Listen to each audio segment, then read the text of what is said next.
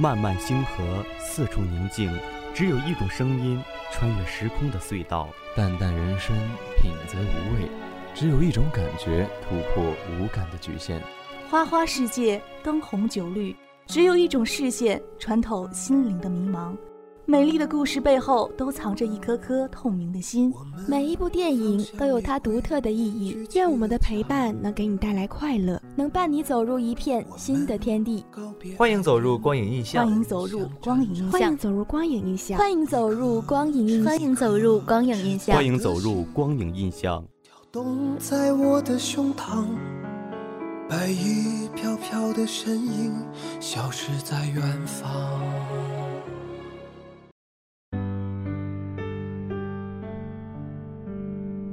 今天是二零一九年十二月十一日，农历十一月十六，星期三。大家好，欢迎收听辽宁科技大学科大之声，我是主播王家豪。Hello，小伙伴们，又见面了，我是主播季英山，感谢大家收听我们的节目。我们的科大之声喜马拉雅 FM、苹果播客频道和网易云音乐也已经上线了，大家可以搜索辽宁科技大学科大之声，对我们的节目进行订阅。就可以随时随地的收听到我们的节目了。哎，嘉豪，马上就要期末考试了，你复习好了没？有没有感觉到很紧张呢？当然紧张啊！没想到时间过得这么快，本学期的学习即将又要结束了，距期末考试只有一个月了。我最近正忙着复习呢，你呢？我也是啊，不过我有一些复习的小妙招可以和你分享一下。哦，是吗？那快讲吧，我都要迫不及待了。首先呢，我们要远离寝室，找一个自习室。如果耐力不够，建议一个人自习。第二呢，学习时手机调成静音，放到包里，以免自己以看时间为由玩手机。第三呢，通读课本并边读边记，整理老师画的重点。这个过程的重点呢是理解有印象。哇哦，学到了，学到了，非常有用。不过我还会找一下历年的题目做，练练手，了解出题的节奏。好了，让我们进入今天的节目吧，看看电影放映厅给我们带来了什么影片吧。一段音乐过后，敬请期待。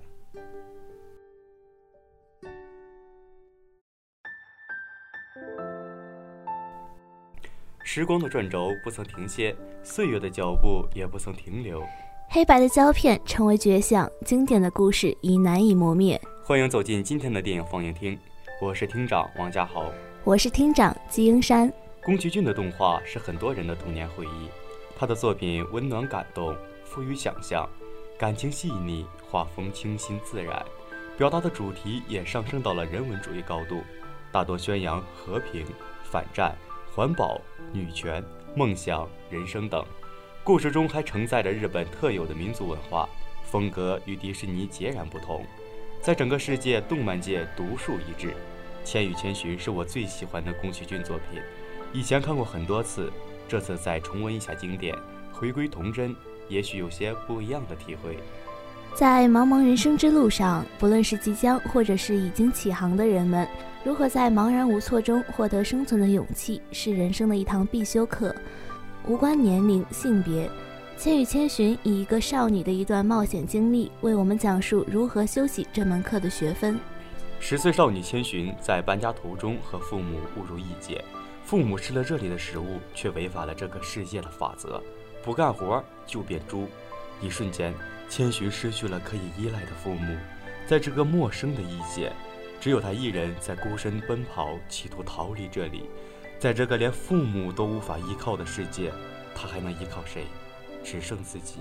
他必须学会独立生存。为了在这个世界生存下去，拯救父母，他首先要得到一份工作。这是这个世界的法则，入乡随俗。既然无法改变这个世界，那么改变的只有自己。世界不会因你而改变，只有依据这个世界的法则，才能生存下去。他不断地恳求汤婆婆：“求你让我在这里工作。”在他的执着中，汤婆婆终于答应，但是她被剥夺了名字。签订契约的那一刻开始，千寻只能用“千”这个名字，千也不再是以前的千寻。白是千寻在这个异界碰到的第一个人，他一直在默默地帮助千寻，指引他在这个世界生存。当白和千同时站在缓缓下降的电梯里，千突然叫白的名字，白说：“不要多说话，你要和大家一样叫我白大人。”一句话便让人产生疏离之感。这一刻的千，哀伤而又清醒地意识到，不是四海之内皆父母。或许在失去父母的依靠时，他曾将这份信赖转嫁到白的身上。父母是每个孩子来到世上第一个信赖的人，而白也是千来到异界第一个信赖的人。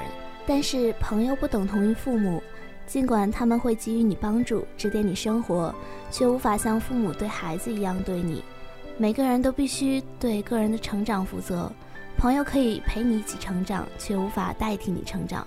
白曾告诉千，汤婆婆会夺走别人的名字，然后支配他。名字一旦被夺走，就再也找不到回家的路了。名字是每个孩子出生时便被赋予的，代表了长辈对孩子的祝愿和期望。这点很像人们踏上人生时的初心，最初的梦想。但是渐渐的，很多人便会在红尘的摸爬滚打中将其忘却。白提醒前，不要忘记自己的名字，不要忘了当初为什么要在这里工作。在这里工作不是为了工作，而是要救出父母。离开这里，道理其实很简单，只是很多人活着活着便忘了自己是为什么而活的。全片每一帧都特别美，在大荧幕看格外享受。水上电车那一段，下过雨之后变成海的轨道，水面没没过脚踝，落日余晖把天空染成温暖的橘色。列车缓缓行驶，风景和行人一路远去。千寻和无脸男坐在列车上，内心平静。穿过喧嚣来到终点，那样安静的画面让人很想钻到动画里去，过上那样的生活。动画的音乐也特别棒，有着最适合夏天的清新感觉。宫崎骏和久石让两位大师碰撞出的经典作品总是那么让人感动。千寻和大多数人一样是个普通女孩，在这段奇幻经历中，她遇到了很多对她好的人：锅炉爷爷、小玲、白龙、无脸男。每个角色代表的意义都不同，无脸男被解读的最多，被认为有强烈的象征主义。很多人认为他变化的过程是人性被社会阴暗面污染的写照。无脸男其实很孤独，渴望被爱，但是外界充满了野蛮的贪欲，他只有用自己身上的利益才能获得别人的关注。当他的欲望被无限满足时，他就变成了吃人的妖怪。他其实离我们很近，就像任何人内心的另一面。白龙也是我很喜欢的一个人物。我的名字是镇早见琥珀主。在白龙想起自己名字的那一刻，真的很感动。每个人都得到了解脱，世界再也不能控制我们。即使我们长大了，也要像千寻那样单纯和执着。纵使世间有千万诱惑和困难，依然不忘自己的初心和梦想。每个人都是独一无二的。世界虽用各种方法将我们淹没，只要心存希望，终会找回自我。关于结尾，我相信是美好的结局。曾经发生的事不可能忘记，只是暂时想不起来而已。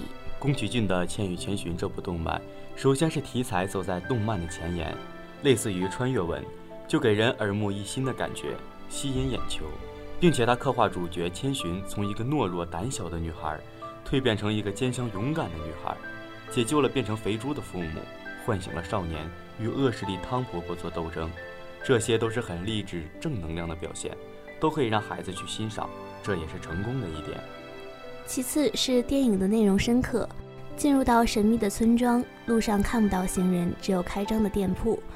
父母因为贪婪的欲望大口吃肉，一直不停，贪婪的内心也致使了他们变成肥猪的原因，所以不能太贪心，物极必反。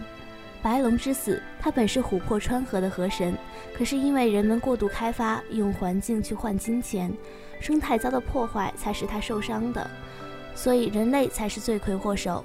我们不得不反思一下，用破坏环境来发展我们的工业，真的值得吗？没有了好的环境，自然也会反馈给我们自己种下的果实。呼吁人们保护环境，人类与自然和谐相处，共创美好家园，懂得感恩。千寻没有因为父母变成了小猪而放弃，相反，他一直在想办法解救自己的父母。看到白龙生命垂危，他愿意冒着前方未知的危险去找到可以救他的药物。找到了本可以救回变成猪的父母的丸子，给了白龙，帮助了白龙想起自己的名字，找到原先的自己。舍己为人，不自私，也是喜欢千寻的一点。这部电影中的每一个角色都可以代表现实社会中的阶级，通过动漫来反映社会形态，这正是这部电影吸引人的魅力所在。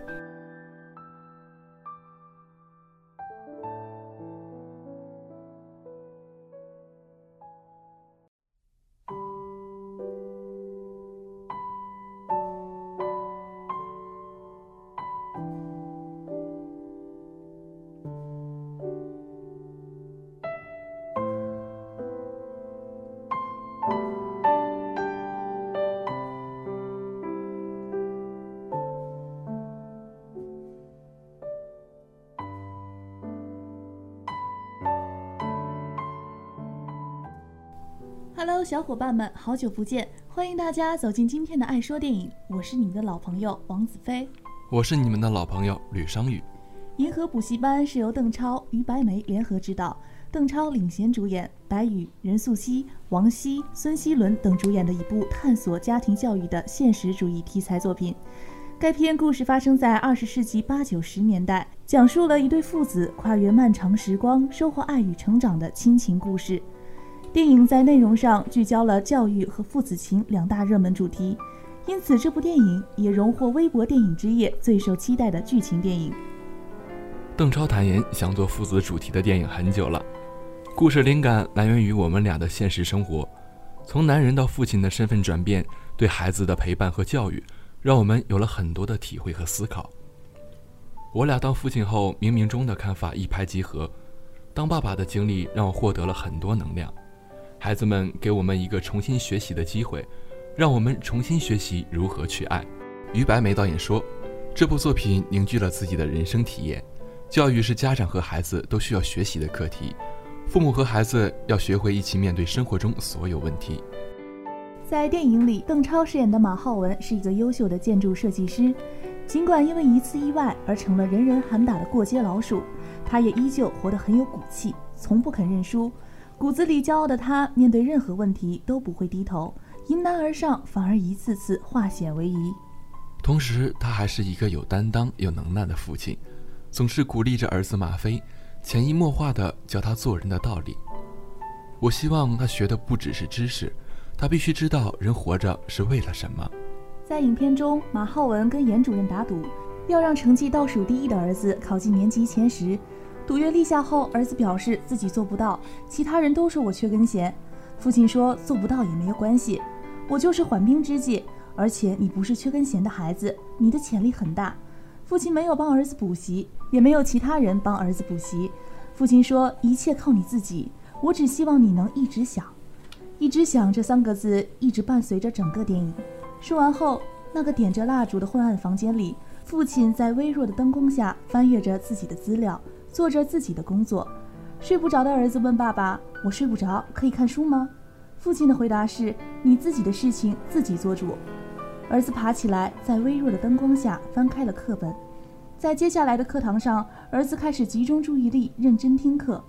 儿子说：“我发现认真听课后，那些原本陌生的知识变得简单了起来。”父亲给了儿子三样珍贵的东西：肯定、空间和榜样。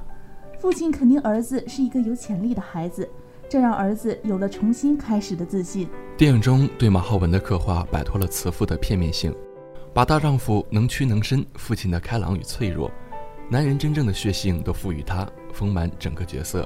片场中有场暴雨中寻子的戏，让很多观众印象深刻。洪水之中，马浩文向着儿子可能在的位置放声疾呼，明明心里已经绝望到极致。却要按耐住所有的消极情绪，强行稳住语气，放大音量，对着暴雨狂轰向儿子抛出生的最后希望。他声嘶力竭，让观众看到一位父亲能够释放的所有强大。电影里有许多类似的，马浩文用父亲的身躯去为儿子挡风遮雨的情节。但这部电影想要表现出来的不仅仅如此，这对父子其实是彼此的软肋与铠甲。年幼的马飞，成人世界里被定性的弱者，爸爸羽翼下被保护的雏鸟，但他从始至终坚信父亲的正直、善良和伟大。一个人不惜跟周遭为敌，在爸爸被折辱的关键时候，哪怕势单力薄，哪怕以卵击石，他也会奋不顾身冲上前去。若马浩文击中观众的是强者的脆弱，那马飞打动观众的绝对是弱者的坚强。这种反差感完美制造了戏剧张力的同时，恰恰让我们捕捉到中国式亲情关系的影子。不善于口头表达的爱意，其实都藏在了默契的互相支撑中，满意的层层叠叠。邓超拍出了一部真正的电影作品，用一段段非常走心的剧情去构建了一部充满诚意的作品。电影里保留了邓超和于白眉擅长的喜剧成分，恰到好处的抖包袱，为观影过程中带来了不少的笑声。同时，电影从一开始就合理的对剧情进行铺垫。电影以传统教育和新锐教育之间的矛盾为由头，在故事的年代中，看似是一个超现实的对抗。但实际上是演员邓超在现实中作为父亲身份的自我反思。一百五十分钟的电影下来，没有过多的说教，而是像是两位导演作为父亲，在和大荧幕前的观众探讨一些教育问题。商宇啊，你相信地球上会出现一道光，会把一部分人带走吗？你说的是那部被光抓走的人吗？没错，当一道奇异的光笼罩了宜江城市区，人口离奇失踪。这两个事件之间是否存在因果关系呢？有人说被光抓走的都是相爱的，那被留下来的人还有爱情吗？猜疑、背叛、执迷、决裂，他们该如何在不爱的审判中寻找出口呢？被光抓走的人由董润年执导，由黄渤、王珞丹、谭卓等主演的现实主义爱情话题大片。白光出现审判爱情，可爱情真的可以用一束光来评判吗？就让我们在本周末的影院里去寻找答案吧。那本周的爱说电影也要和大家说再见了。同样的，我们的节目也要走到尾声了。拜拜。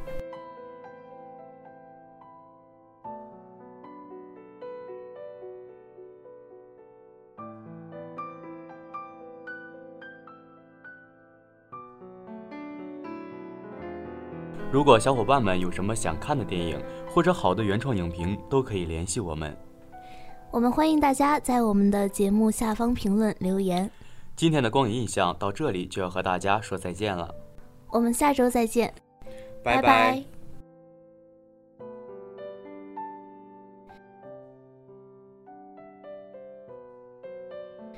本期文字：赵宇、孙迪、田家淼，主播：王子飞。吕商宇、季英山、王家豪，广播编导孙迪、李永硕，策划李永硕、王子飞，监制高梦林、孙广旭。感谢各位的收听。